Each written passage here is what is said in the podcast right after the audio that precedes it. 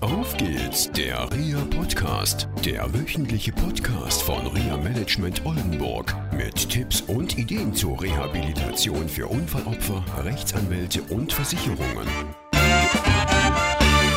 Herzlich willkommen zu einer neuen Sendung von Auf geht's, der RIA Podcast. Endlich mal wieder in Ostfriesland unterwegs und heute geht es um das Thema Glauben und Unfall.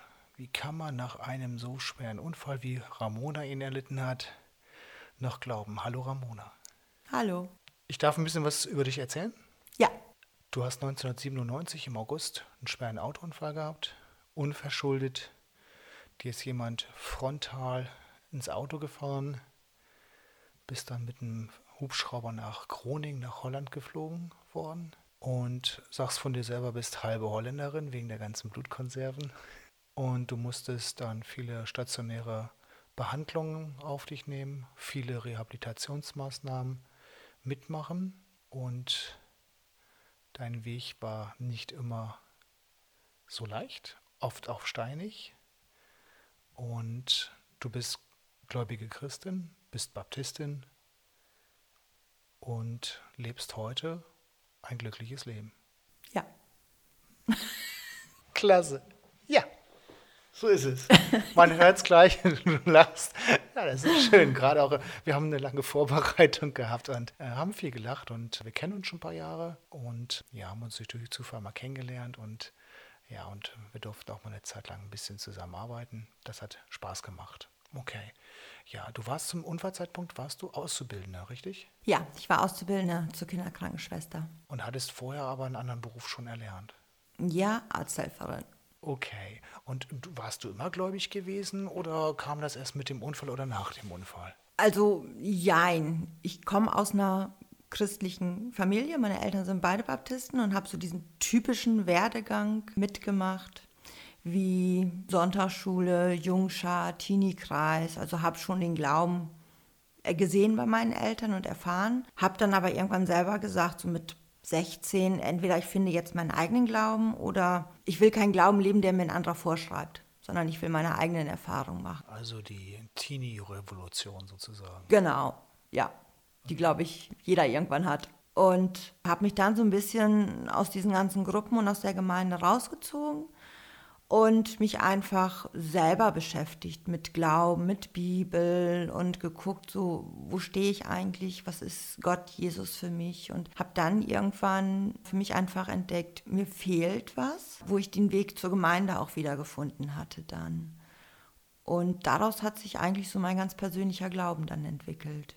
Okay. Also ein gelebter Glauben einfach auch. Mhm. Und dann kam dieser Unfall. Ja, wo ich 22 war, kam dann der Unfall. Was viele Menschen wahrscheinlich beschäftigt, ist, wie kann man nach so einem Unfall noch an Gott glauben? Ja, die Frage habe ich mir selber auch gestellt. Also es war so dieses Typische, was eigentlich dann jetzt bei mir bei dem Unfall kam, was viele andere Leute sich aber auch generell immer fragen, ist dieses, warum lässt Gott das zu oder warum gerade ich? Ich versuche doch ein gutes Leben zu führen, wieso muss ich jetzt diesen Unfall haben? Und mit der Frage habe ich mich auch lange beschäftigt und auseinandergesetzt und habe meinen Glauben nicht verloren gehabt, aber ja, er war so ein bisschen eingeschlafen einfach, auch weil diese kritischen Fragen da waren. Und durch viele Gespräche mit Freunden aus der Gemeinde, mit unserem Pastoren, aber auch Bücher durch die Bibel habe ich einfach gelernt, es ist gar nicht so diese Frage, warum habe ich diesen Unfall gehabt, sondern ich habe sie nachher umgedreht in die Frage, wozu? Was hast du mit mir vor, Gott, in diesem Leben als Rollifahrer? Und habe jetzt so im Nachhinein viele tolle Erfahrungen gemacht, viele super Menschen kennengelernt. Ich darf immer wieder ein Zeugnis sein für ihn, so wie jetzt hier. Und kann von meinem Glauben berichten, von Gott, der eigentlich ja, mich auch durch diese ganze Krise bringt. Okay, jetzt hast du vorhin gesagt, dein Glauben wäre eine Zeit lang eingeschlafen gewesen. Wie dürfen sich das unsere Hörerinnen und Hörer vorstellen? Ja, ich sage einfach mal Bibel in die Ecke und Gemeinde erstmal so ein bisschen außen vor. So, so diese, diese Fröhlichkeit im Glauben fehlte einfach. Okay. So, mittlerweile ist es wieder so, ich freue mich jeden Tag mit, mit Jesus zu leben. Und das war da eher so, dass ich morgens aufgewacht bin und gedacht habe, so, oh, wie kriege ich diesen Tag jetzt rum und wie soll das alles werden und was bringt die Zukunft und so einfach tausende von Fragen und dieses Gedankenkarussell, was dabei war und einfach ja so, so eine Ungewissheit auch, Hoffnungslosigkeit. So, ich glaube, das, das beschreibt das noch mit am besten. Ohne Jesus und ohne Gott. Ja, so diese Hoffnungslosigkeit. Und ich ziehe aus meinem Glauben mittlerweile einfach, ja, auch das wieder. Hoffnung, Zuversicht. Lebensfreude? Lebensfreude, ganz, ganz wichtig. Okay, wie machst du das konkret? Dieser Podcast ist ja dazu gedacht, dass Menschen, die einen Unfall hatten, einen Weg finden. Also einen Weg finden, ihr Leben zu verändern. Und du hast ja dein Leben verändert. Du hast davon berichtet, dass du nach deiner Teenie-Phase deinen Glauben etwas oder während der Teenie-Phase deinen Glauben verändert hast. Nach dem Unfall hast du es ein bisschen einschlafen lassen, beziehungsweise hat sich was verändert. Und heute schöpfst du, wie ich weiß, viel, viel Kraft und Lebensfreude aus dem Glauben. Wie geht das? Konkret. Gute Frage. Hast du keine Handlungsanweisung? ähm, ich glaube, ein Standardrezept gibt es da nicht für. Ich denke, was wichtig ist, ist die persönliche Einstellung erstmal zu sich selber, zu gucken, wer bin ich persönlich, was will ich, wo möchte ich hin. Und da spielt dann der Glaube mit rein. Ich glaube, dass ich viele Dinge ohne meinen Glauben nicht geschafft hätte. Mach's mal konkret, was wären das zum Beispiel so Dinge? Ja, zum Beispiel auch mit diesen Ängsten umzugehen, wenn wieder ein neuer Krankenhausaufenthalt ansteht und ich nicht weiß, wie läuft die OP, überlebe ich es, schaffe ich es, wie wird es hinterher werden. Und ich merke einfach, wenn ich es abgebe im Gebet, dass ich eine innere Ruhe bekomme, dass ich weiß, ich bin geborgen in Gottes Hand, der passt auf mich auf. Und das ist auch so das, was ich für mich nachher gesagt habe nach dem Unfall. Okay, ich hatte diesen Unfall, aber Gott hat trotzdem auf mich aufgepasst.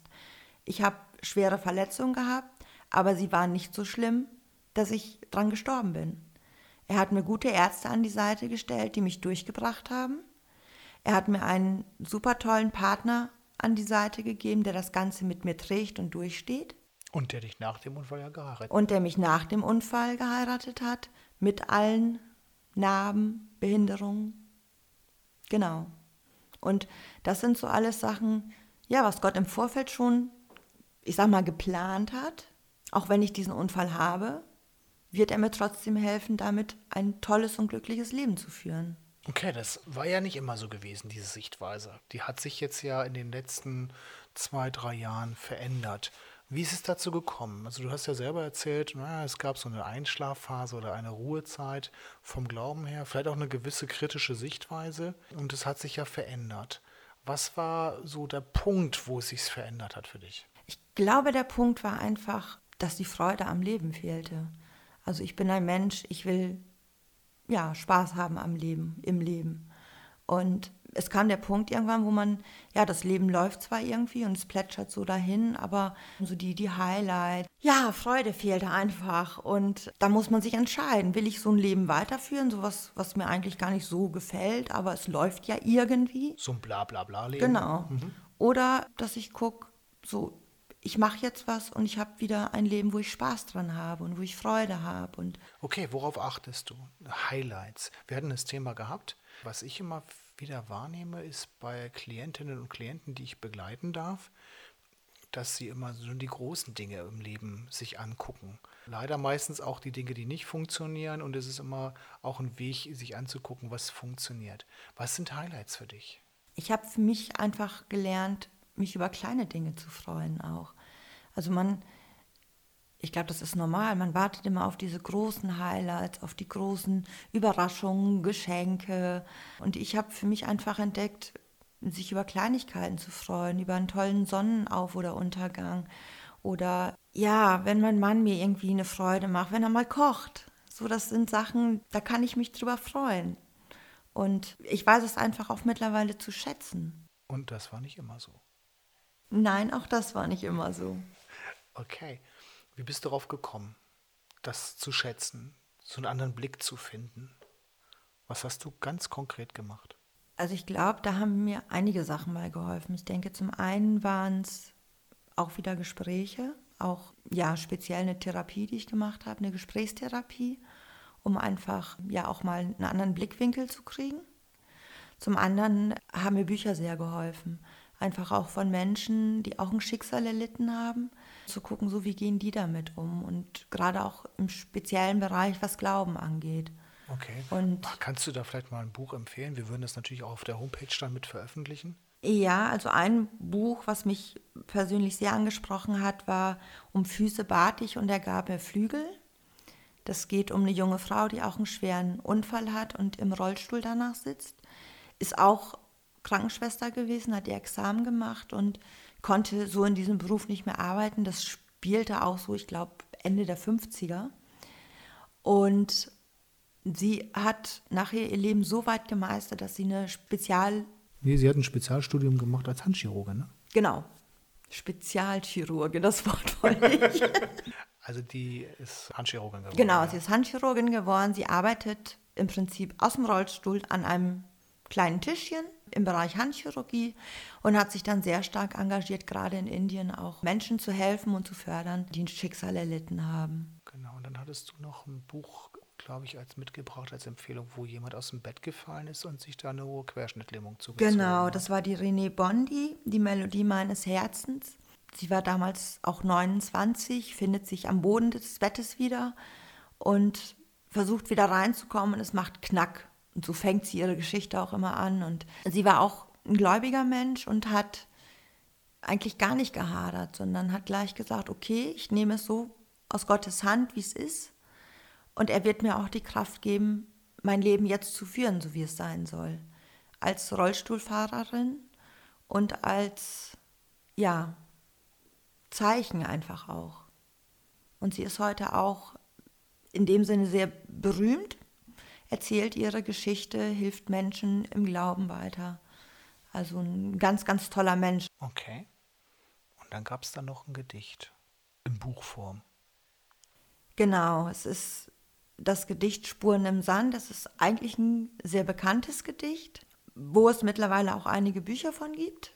Und da geht es halt wirklich darum, dass jemand am Strand entlang geht durch schwere Zeiten und am Ende dann sagt, er hat immer nur eine Spur im Sand gesehen und kriegt dann irgendwann die Antwort von Gott, wo du nur eine Spur gesehen hast, da habe ich dich getragen. Und das war so das Gedicht, was mir unheimlich viel gebracht hat, wo ich im Nachhinein auch für mich gemerkt habe, es stimmt, er hat mich die ganze Zeit getragen. Es war eine schwere Zeit, aber ich habe immer wieder Kräfte gehabt, das durchzustehen, das zu machen. Und woher sollen die Kräfte kommen? Also für mich sind sie einfach von Gott gegeben gewesen. Und egal was jetzt noch kommt, ich weiß, ich kann alles schaffen, ich kann alles erreichen mit Gottes Hilfe. Okay, du kannst alles erreichen. Also hast du Lebensziele, eine Lebensplanung? Also spezielle Lebensziele oder eine Lebensplanung an sich habe ich eigentlich jetzt nicht. Das Einzige, ich möchte mein Leben so weiterführen. Ich möchte weiter lernen, möchte weiter wachsen in mir und im Glauben. Ich möchte weiter, ja, jeden Tag genießen können. Mit meinem Mann zusammen natürlich. Und einfach auch ein Zeugnis sein für Gott und mich an den kleinen Dingen erfreuen. Wie würdest du den Satz vervollständigen? Ich bin dankbar? Oh, ich bin für alles dankbar, für vieles. Ich bin dankbar für meinen Mann. Ich bin dankbar, ja, für das Leben, was ich führen darf. Ja, ich bin eigentlich überall für dankbar. Klasse. Ich bin dankbar, dass wir hier jetzt sitzen dürfen, dass wir uns wiedergesehen haben. Ich bin dankbar für meine Familie, für meine Geschwister, meine Eltern, so wie die mich erzogen haben, was die aus mir gemacht haben. Also Dankbarkeit ist eine Grundlage für dein Leben. Ja, Insbesondere auch, was die kleinen Dinge anbelangt. genau. Vielen Dank für dieses Gespräch. Sehr gerne. Tschüss. Tschüss. Das war eine Folge von Auf geht's, der REA Podcast, eine Produktion von REA Management Oldenburg. Weitere Informationen über uns finden Sie im Internet unter www.reamanagement-oldenburg.de.